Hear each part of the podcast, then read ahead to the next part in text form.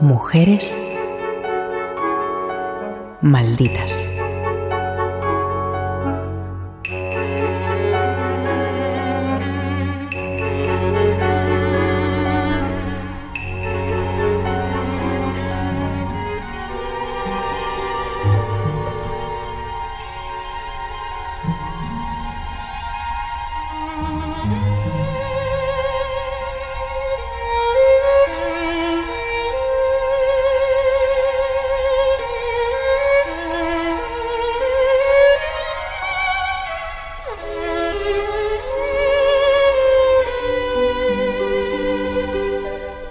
Alice Osten nace en Rosebank, Nueva York, en 1866.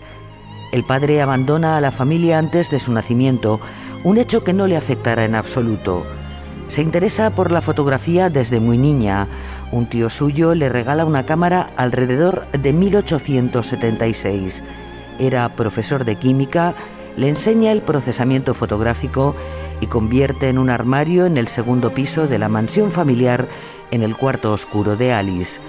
Jordi Conominas, escritor y periodista.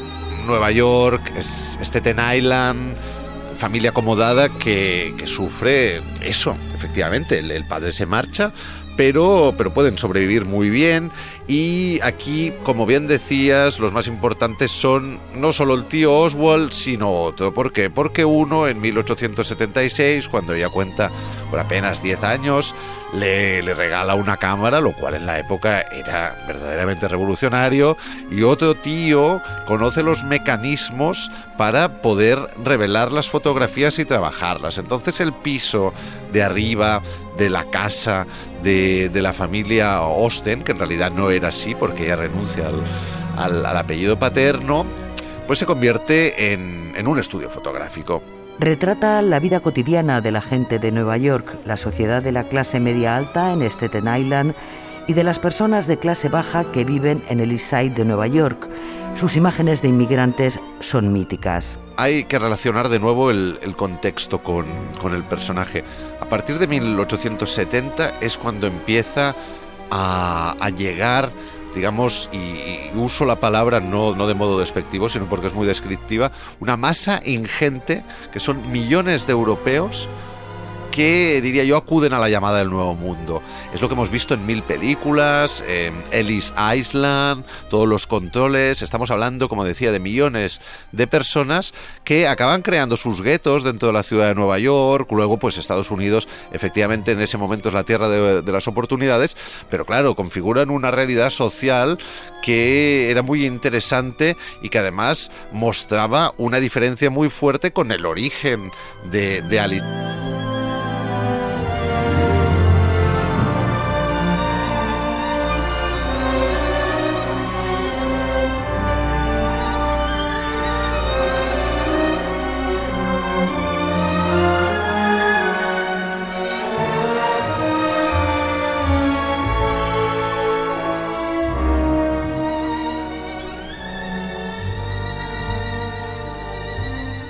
Su primera fotografía data de 1884.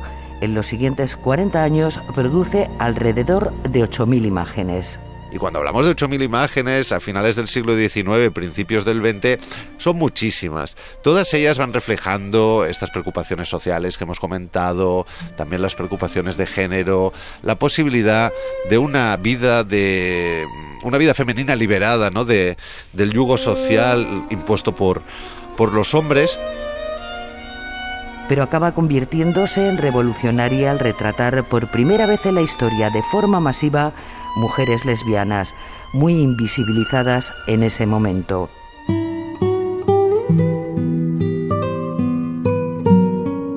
Y es que existía un oasis en Staten Island, su lugar de nacimiento, un paisaje hermoso y acomodado donde la gente tiene más libertad económica y social para ser quien es. Ese oasis es el Club Darnet, donde las mujeres se reúnen, hacen cosas de hombres, como fumar, deportes, tocar música o ligar entre ellas mujeres consumiendo tabaco, mujeres en, la cama divirtiéndose, mujeres vestidas de, hombre.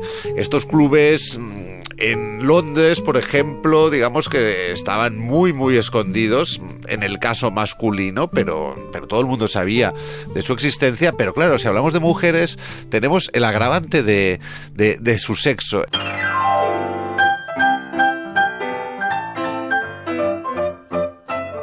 Gertrude Tate, la que será su pareja de por vida, es asidua al local y allí empieza su amor. Gertrude es profesora de preescolar y de danza en Nueva York.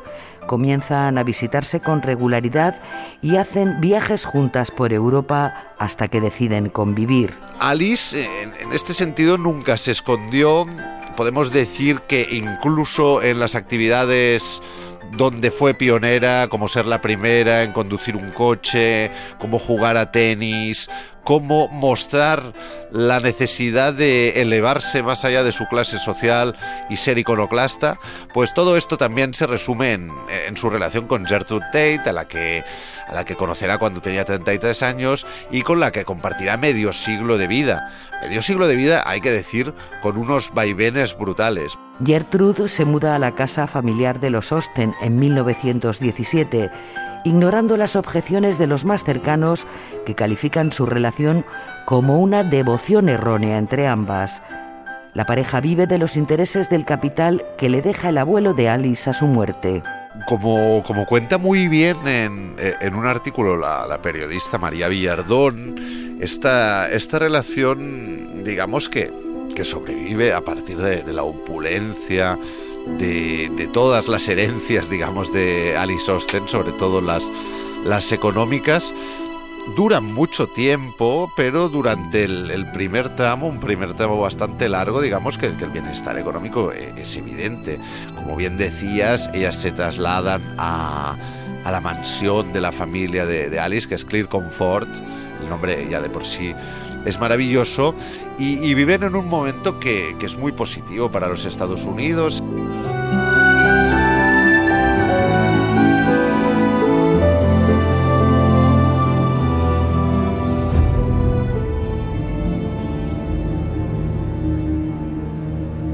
pero como tantos estadounidenses pierde casi todo en el colapso de Wall Street de 1929 y a los 63 años ya no tiene ingresos. Alice Austen hipoteca la mansión familiar que finalmente se queda el banco. Se trasladan a un pequeño apartamento, también lo pierden.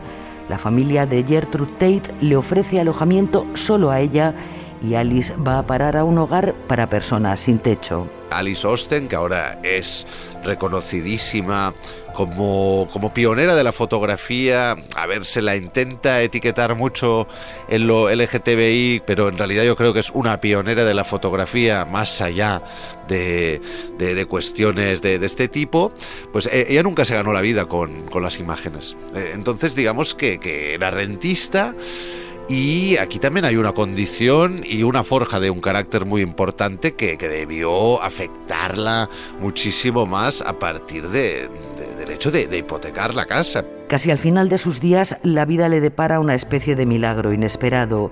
Una exposición en el Museo Richmond Town, donde las fotografías de Alice son homenajeadas por cientos de personas y consiguen reunir los ingresos suficientes para que pueda pasar sus últimos años en una residencia más confortable.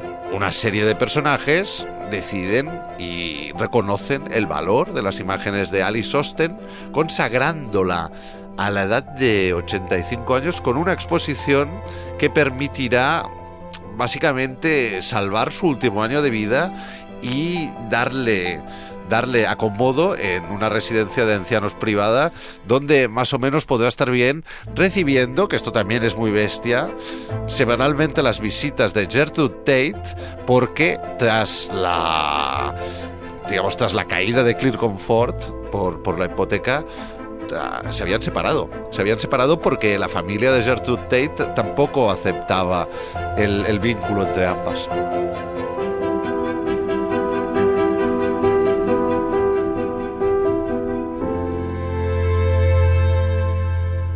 Su obra lésbica nunca fue censurada, se consideró curiosa y socialmente interesante. Esas fotografías se consideran se consideran algo de valor histórico y un retrato tan tan cierto de un momento pasado que merecen ser valoradas. Incluso aparecen en, las revistas más destacadas del momento y a posteriori yo creo que serán, serán la chispa que permita, sin ir más lejos, que la mansión la mansión de Clear Comfort sea, sea reconocida como patrimonio nacional y hoy en día tenga un significado muy importante para, para la comunidad LGTBI.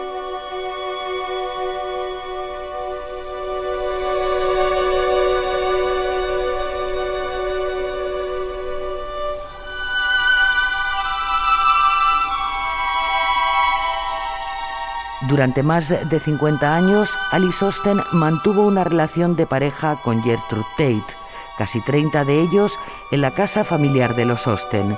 Fue una rebelde que se separó de los lazos de su entorno victoriano y creó su propia vida independiente. Quisieron ser enterradas juntas, pero sus familias no lo permitieron.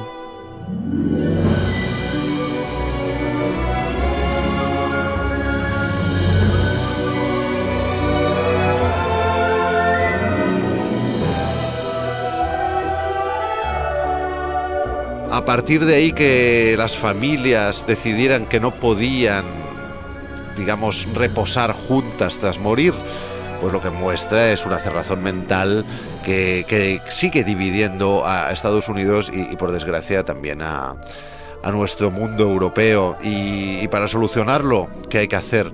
Pues precisamente a veces mirar al pasado para aprender lecciones que tengan un uso fuerte para nuestro presente. Porque nos podemos quejar mucho, pero en realidad tenemos tantos ejemplos previos que muchos problemas que tenemos hoy en día podían solucionarse a partir de esos espejos de, de, hace un tiempo. Y entre ellos, entre estas mujeres malditas, Alice Austen yo creo que ocupa un lugar muy singular e importante.